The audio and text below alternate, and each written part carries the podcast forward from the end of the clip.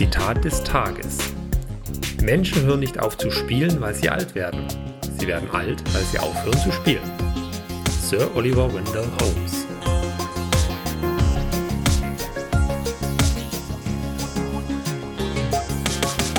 Einen wunderschönen guten Morgen, liebe Zuhörer. Wir haben heute die Chance, ein ganz tolles Interview mit Bastian Herford von Schmidt Spiele zu führen. Grüß dich, Bastian. Schön, dass du hier im Spiel Digitalradio von Beeple mit dabei bist. Grüß dich, Jürgen. Hi. Ja, jetzt habe ich gerade schon gesagt von Schmidt Spiele, aber ähm, vielleicht stellst du dich auch selber noch mal ganz kurz vor. Wer bist du und was machst du so und was hast du in der Vergangenheit so in der Spielebranche vielleicht getan? Ja, wie du schon gesagt hast, ist mein Name Bastian Herford. Ich bin 31 Jahre jung, kann man glaube ich noch ähm, so sagen.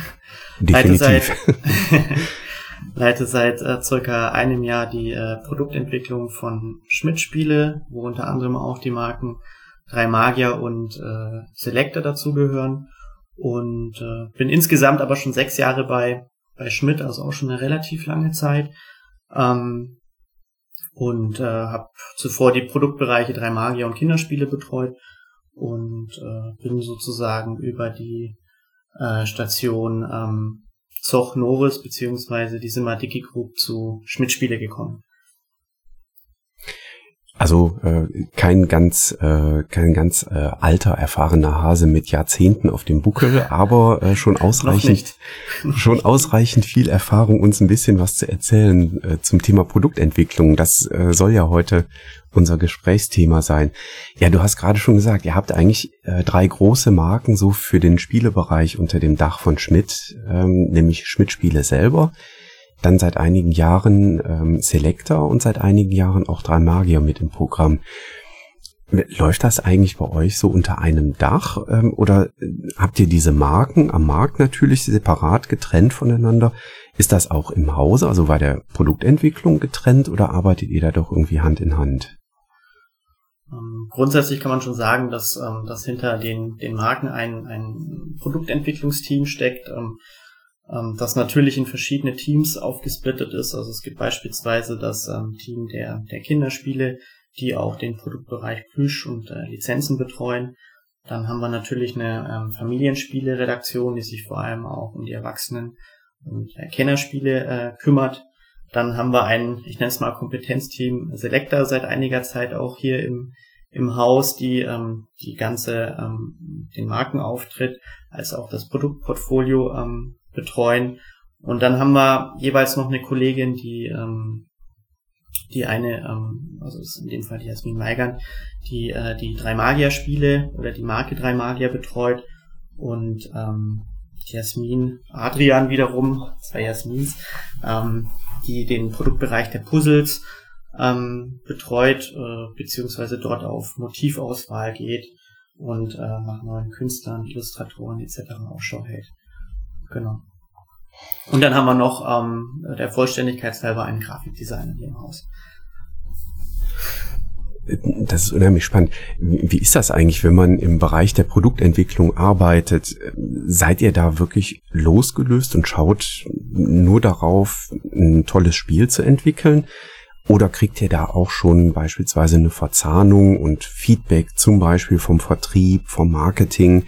Ähm, die wir vielleicht auch frühzeitig signalisieren, so nach dem Motto, hm, da habt ihr aber eine Spieleidee, da wüssten wir jetzt gerade nicht, wie wir die am Ende im Spielegeschäft unterbringen sollen.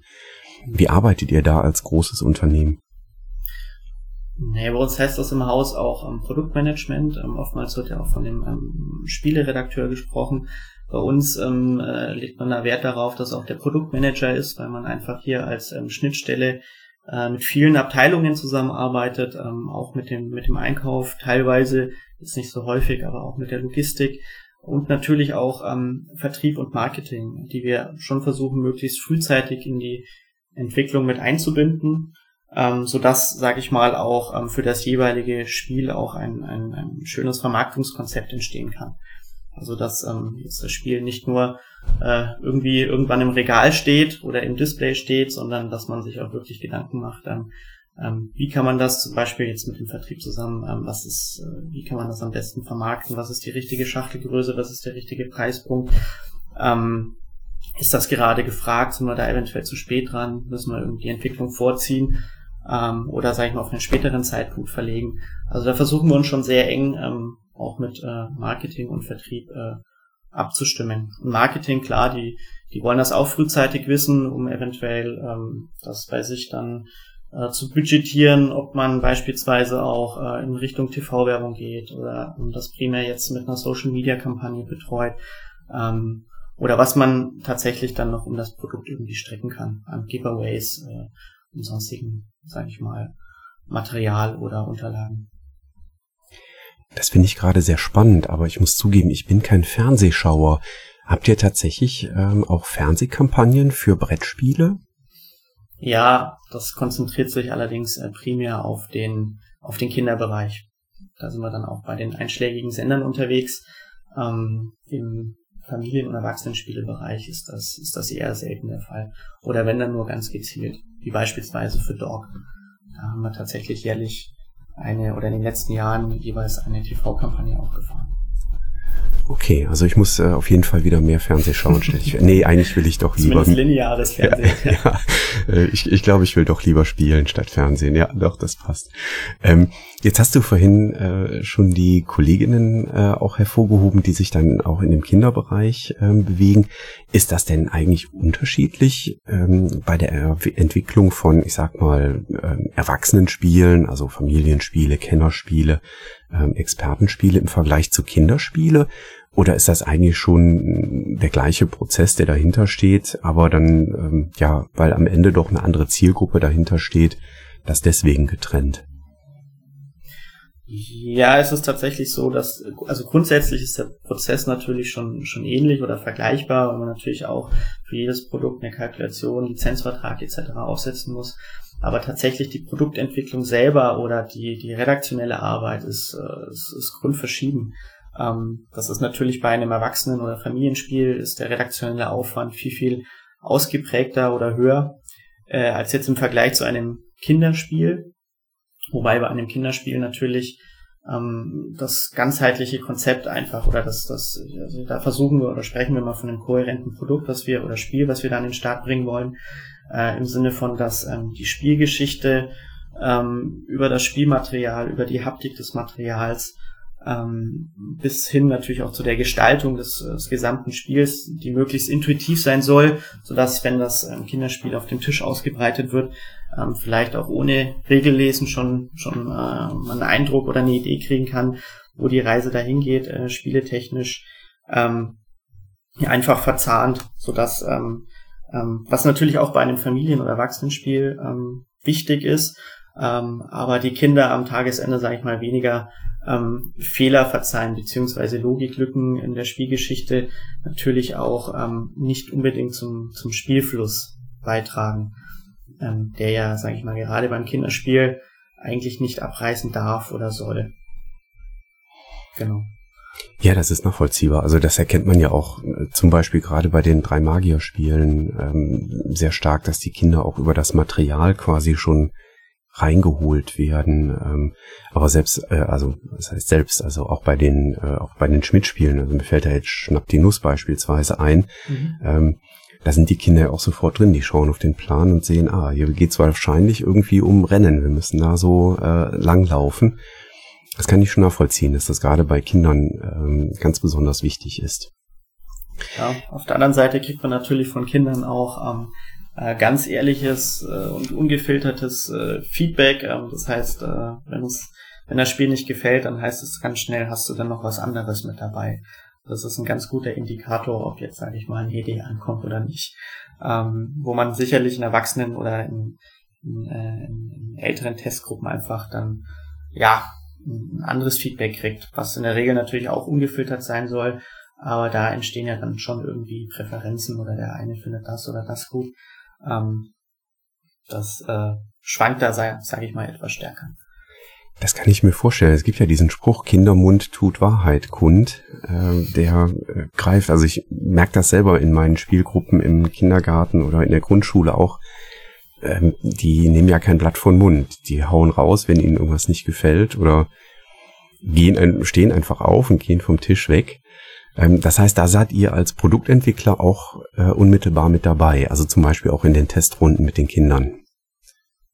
Absolut, also je nachdem ähm, testen wir im, im Hort oder ähm, im, Kindergarten, also im Kindergarten, wenn sage ich mal, ein Spiel ähm, für die Altersgruppe ab drei, vier ist, äh, im Hort dann, ähm, wenn es in Richtung äh, sechs, sieben Jahre geht.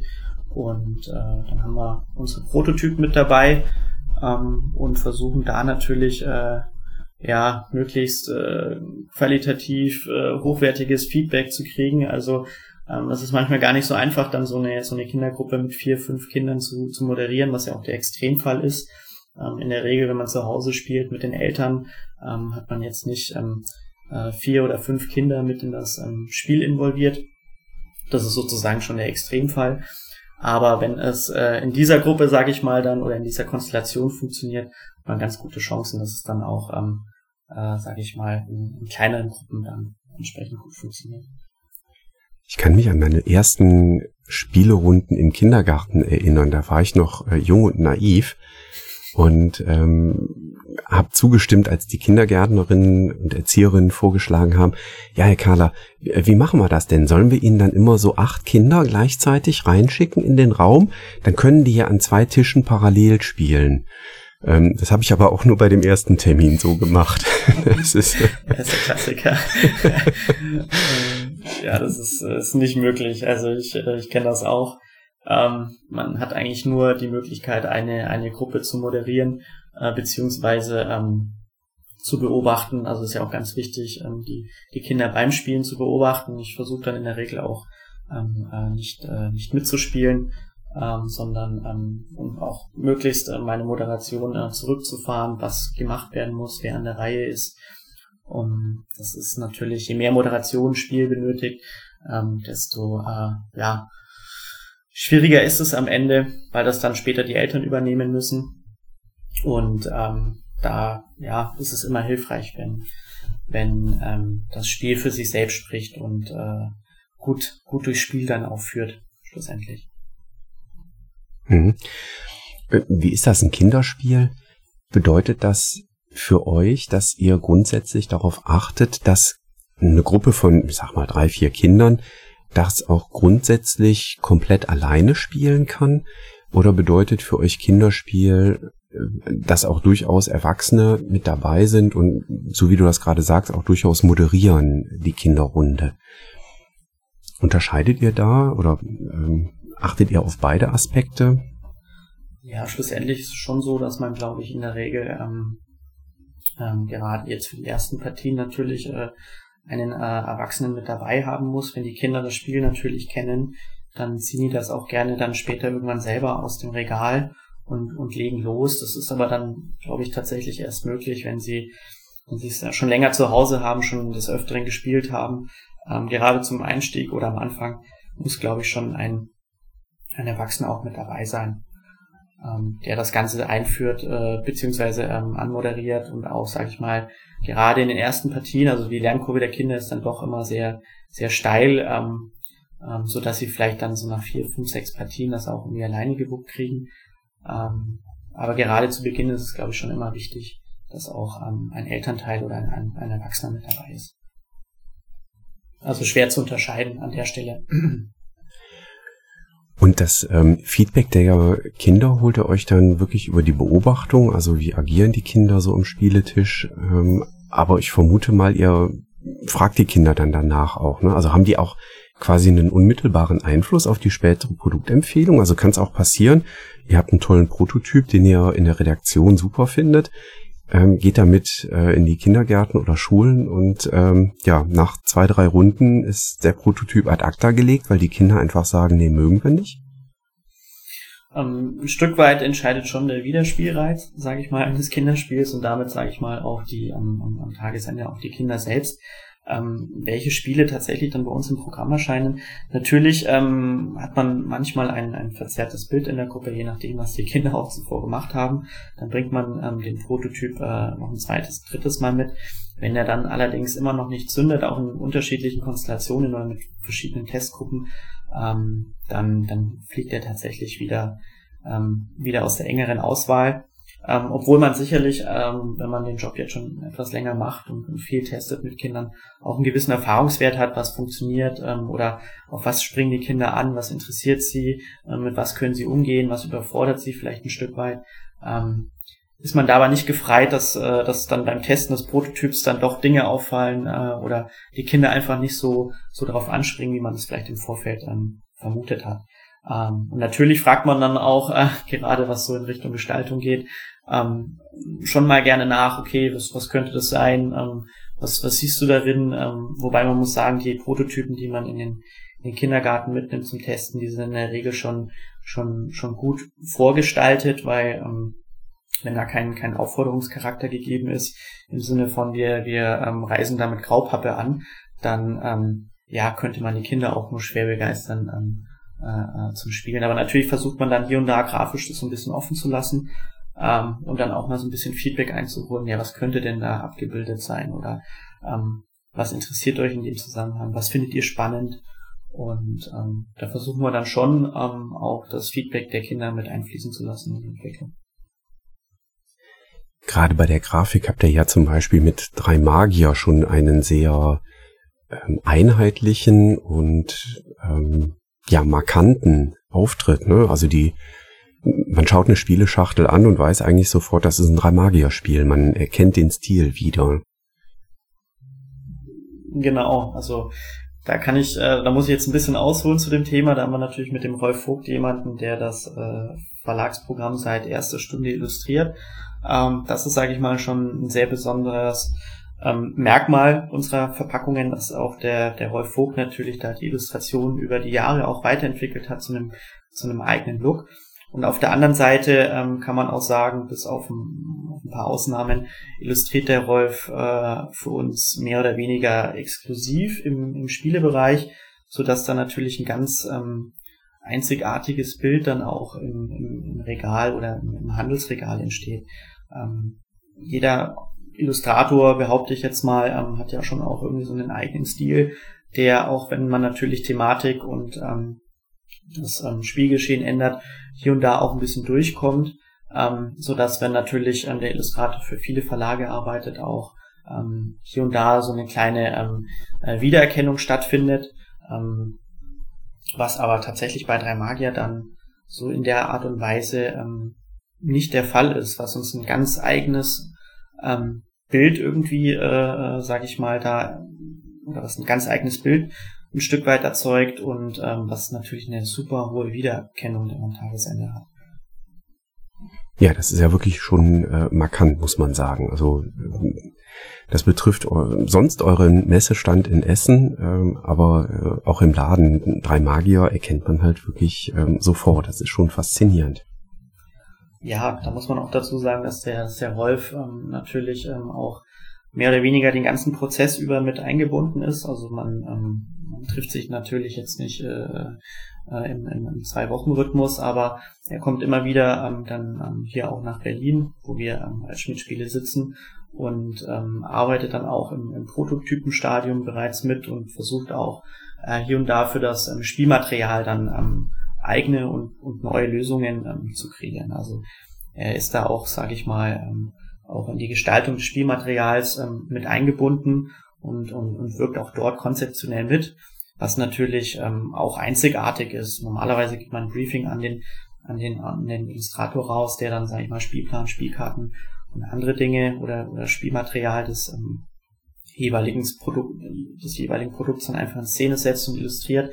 Äh, hier haben wir wirklich den Luxus, dass, ähm, dass der Rolf über einen langen Zeitraum auch in die Entwicklung des Spiels mit eingebunden ist und wir da immer wieder auch neue kreative Lösungen finden können, die wir vielleicht jetzt als ähm, Spieleredakteure oder sage ich mal Produktmanager ähm, äh, nicht so auf den ersten Blick sehen oder wahrnehmen. Was sind denn da Besonderheiten bei Kinderspielen, wo man dran denken muss? Also wenn ich ein Kinderspiel in die Hand nehme, dann fällt ja schon mal auf, äh, nicht verschluckbare Kleinteile. Das steht immer bei Kinderspielen drauf, ne? also nicht geeignet für Kinder unter drei Jahren. Der Regel, ja. Aber ich könnte mir vorstellen, dass gerade bei Kinderspielen da wahrscheinlich ihr als Produktentwickler äh, unheimlich viel im Blick haben müsst, was vielleicht auch nochmal anders ist als bei den, ja, bei der Kategorie der Erwachsenenspiele. Äh, an, an was muss man da alles denken bei Kinderspielen? Ähm, du hast es ja schon gesagt, äh, die, die Produktsicherheit spielt da natürlich eine, eine große Rolle. Ähm, da sind wir aber, sag ich mal, auch in ständiger Abstimmung mit äh, diversen Prüfinstituten. Ich ähm, wollte gerade fragen, gibt es da sowas wie Zertifikate und, und quasi Richtlinien, an die man sich halten muss und an denen man sich orientieren kann? Absolut. Also wir müssen gucken, dass alle ähm, Spiele oder Produkte, die wir auf den Markt bringen, auch äh, äh konform der, der Spielzeugrichtlinie sind, also der EN 71. Und ähm, dahingehend stimmen wir uns natürlich sehr eng äh, mit, den, mit den Prüfinstituten ab, die dann, sage ich mal, auf Basis dieser Spielzeugrichtlinie unsere Produkte genau unter die Lupe nehmen und uns dann eben attestieren, ja, das ist so verkehrsfähig. Oder ihr müsst eben hier und da darauf achten, dass ähm, da keine scharfe Kante oder Spitze ist oder entsteht, ähm, so dass das sicherlich dann auch ähm, Einfluss auf das Produktdesign am Ende dann nimmt. Ja, das wollte ich gerade fragen. Was sind da so Dinge, die da geprüft werden? Äh, ja, spitze Ecken, scharfe Kanten. Länge der Schnüre, ähm, angenommen, man hat jetzt ein kleines Häkelset, also ähm, dass keine Strangulationsgefahr besteht. Ähm, ah ja dass keine, ähm, keine spitzen Gegenstände sozusagen aufstehen, sodass wenn das Kind stolpert irgendwie und auf der ähm, Spitze landet, mhm. jetzt nicht erblindet oder ähnliches, mhm. der, der Worst Case. Ähm, da gibt's ganz unterschiedliche, äh, äh, sag ich mal, Kriterien. Auch auf der chemischen Seite natürlich, ähm, auch Filzstifte, Bleistifte und andere ähm, Materialien werden auf ihre Inhaltsstoffe getestet, ähm, so dass alles, sage ich mal, am Ende dann auch der, der Spielzeugrichtlinie entspricht. Mhm. Wahrscheinlich dann auch Verwendung von Farben oder ähnlichem ähm, muss man wahrscheinlich auch dann darauf achten, dass die ich weiß nicht, beim Backen sagt man Lebensmittel echt, äh, aber gibt's das auch bei produzierten Spielen? äh, wenn die Kinder dran lutschen, also ich meine, das tun die, gerade die Jüngeren ja gerne und regelmäßig. ja, das, äh, das man, man spricht dann, sage ich mal, umgangssprachlich immer von, von, von Lebensmittel echt. Ähm, äh, natürlich guckt man, dass ähm, die Grenzwerte, die dort vorgegeben sind, auch entsprechend eingehalten werden. Das können wir natürlich jetzt als Produktmanager anhand, ähm, wenn wir den, den Stift in der Hand haben beispielsweise, wo dann irgendwie schwarze Tinte enthalten ist oder in dem schwarze Tinte enthalten ist. Ähm, das können wir im, ersten Augenblick natürlich gar nicht nachvollziehen, sodass wir ähm, hergehen, das dann einfach ins Labor schicken, dort testen lassen und dann kriegen wir entsprechend einen, einen Prüfbericht äh, zur Verfügung gestellt, der dann eben besagt, ja, der Stift ist sozusagen, oder die Tinte, die im Stift enthalten ist, ist ähm, einwandfrei und entspricht sozusagen allen Anforderungen der, der Spielzeugrichtlinie unter diesem Punkt. Ja, hochinteressant. Äh, aber glaube ich ein Thema für äh, einen, Aber da kann man dann einen eigenen eine eigene Podcast, genau, eine eigene Podcast-Folge dazu aufmachen. Genau.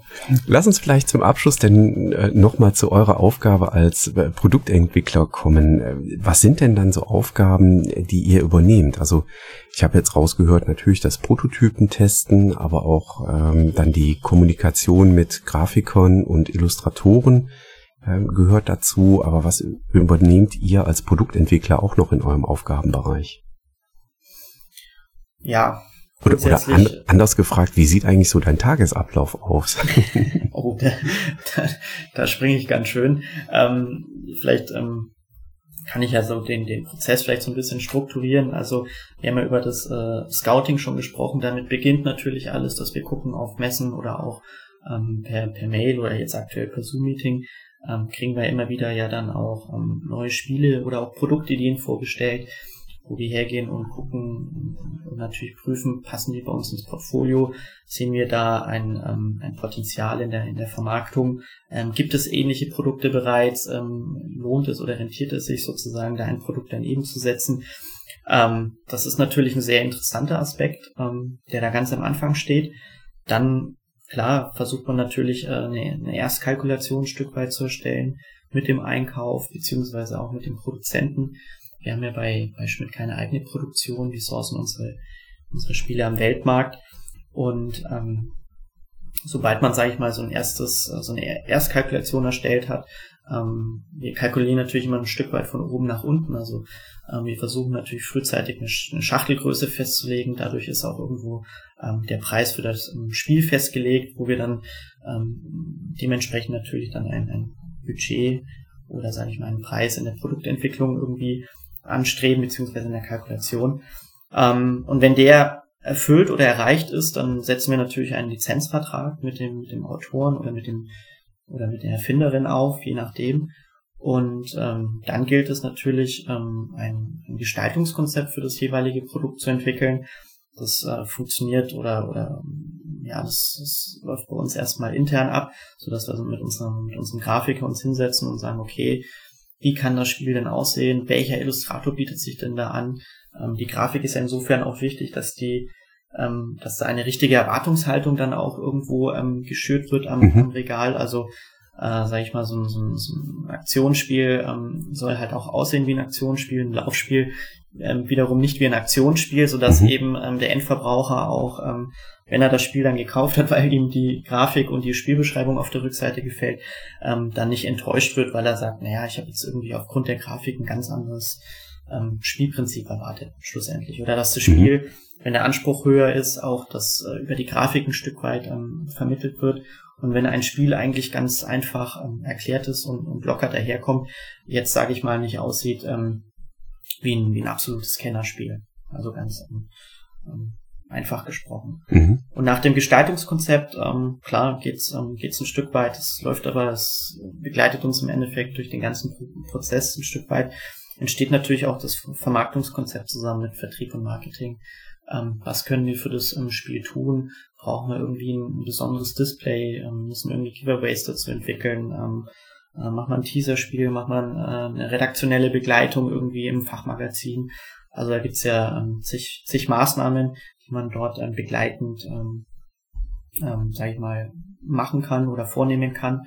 Auf der anderen Seite, wir entwickeln, oder es kommen so viele neue Spiele pro Jahr raus, dass wir natürlich jetzt auch nicht hinter jedes Spiel ein, ein, ein Marketingbudget von X setzen können, sodass natürlich auch viele Spiele sich auch nach wie vor über die Mund-zu-Mund-Propaganda oder dann auch einfach am Regal über die Grafik dann auch ähm, verkaufen müssen oder sich dann auch durchsetzen müssen. Und das ist jetzt mal so ganz grob skizziert, ähm, äh, mit was wir, sage ich mal, täglich zu tun haben ähm, auf Seiten der Produktentwicklung. Da gibt's natürlich äh, äh, viele Fallstricke, die, die, die dort aufpoppen oder auftreten können. Und ähm, dementsprechend ähm, äh, macht es sicherlich, oder für mich dann zumindest persönlich jetzt ein Stück weit den Reiz aus, dass ähm, keine, keine Produktentwicklung äh, oder keine Spielentwicklung auch, äh, sage ich mal, nach so langer Zeit immer linear verläuft, sondern es, steht, es entstehen immer wieder neue, ähm, neue Anforderungen an das Produkt, egal ob das jetzt äh, produktionstechnisch ist mhm. oder auch redaktionell, ähm, so dass ähm, das eigentlich äh, Tag für Tag ähm, ja neue neue Aufgaben mit sich bringt. Spannend. Spannend. Und während, hoffe ich, hoffe ich. Und während wir jetzt die Spiele digital vorbereiten, sitzt ihr an den Prototypen von 2021 oder seid ihr schon bei 2022? Ja, wir sind jetzt, wir bewegen uns, sage ich mal, gerade so in dem Zyklus Ende 21, Anfang 22. Genau. Also wir entwickeln so im Schnitt zwischen ja, 12 bis 18 Monate an einem Produkt. Es gibt natürlich in beide Richtungen Ausnahmen. Manche Produkte benötigen ein bisschen mehr Zeit. Ähm, manche gehen ganz, ganz einfach und leicht von der, von der Hand. Das hängt immer so ein Stück weit davon ab, wie fertig oder wie final dieses Spiel schon ist und wie gut sich das dann später auch produzieren lässt und mhm. auch gestalten lässt. Ähm, so benötigt beispielsweise auch ein Spiel, für das man schlussendlich 500, 600 Karten illustrieren muss, natürlich auch eine gewisse Zeit. Mhm. Ähm, das haut der Illustrator mal nicht innerhalb von zwei Wochen raus. Das entsteht dann über, ähm, über einen längeren Zyklus. Ähm, und klar, Kennerspiele, ähm, sag ich mal, Quacksalber, ähm, benötigt dann einfach auch ähm, äh, diese, diese redaktionelle Entwicklung über einen langen Zeitraum, wo entsprechend viel getestet wird. Ähm, das ist, ist, ist ganz verschieden. Also auf der anderen Seite haben wir auch bei drei Magier, wie gesagt, immer wieder Spiele mit einem sehr besonderen Aufbau oder mit besonderen Materialien, die vielleicht so zuvor ähm, noch gar nicht eingesetzt wurden im Spielebereich. Da muss man natürlich dann ähm, viel anhand von Produktionsmustern testen. Funktioniert das alles so, ähm, wie man das konzipiert hat? Also teilweise arbeiten wir ja da im, im Millimeter oder im Halbmillimeter Bereich, wenn man mhm. so, also wenn wir das mal vorstellen oder wenn man sich das so vorstellt, dass man ähm, Tiefziehteile in der Box hat, dann liegen da äh, liegt da vielleicht ähm, ein Spielplan ähm, verdeckt auf, in dem Magnete eingearbeitet sind, der dann wiederum äh, korrespondiert irgendwie zu dem Spielplan. ähm, der oben drüber liegt, wo dann meine Figur sozusagen über das Brett läuft und ähm, eben Magneten aufnehmen muss oder soll oder nicht. Und da gilt es dann auch Lösungen in der Massenproduktion zu finden, dass eben auch wenn Toleranzen entstehen und die entstehen immer, ähm, das äh, aber am Ende dann trotzdem noch funktioniert. Und da hat man teilweise wirklich ähm, 10 bis 15 Muster oder vielleicht auch mehr, bis dann dieses Spiel so produziert werden kann, wie man sich das vielleicht im Vorfeld ähm, erwünscht oder gedacht hat. Also von daher ganz unterschiedliche Anforderungen, die sich natürlich auf den, auf den Entwicklungszyklus ähm, auswirken. Ein unheimlich spannender Einblick. Ja. Bastian, ganz, ganz vielen lieben Dank, dass du dir heute Zeit genommen hast, uns hier für das Spiel Digital Radio von Beeple mal so einen kleinen Einblick in die Produktentwicklung bei Schmidt Spiele zu geben. Ja, gerne, jederzeit wieder.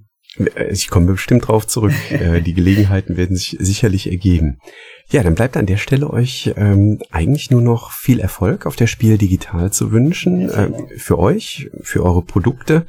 Und ähm, ja, unsere Hörer, Schaut mal vorbei an dem virtuellen Stand von Schmidt Spiele, von Selecta und von Drei Magier und schaut mal rein, was es dort so zu entdecken gibt zu den neuen Spielen. Alles klar. Bastian, ganz vielen lieben Dank. Danke.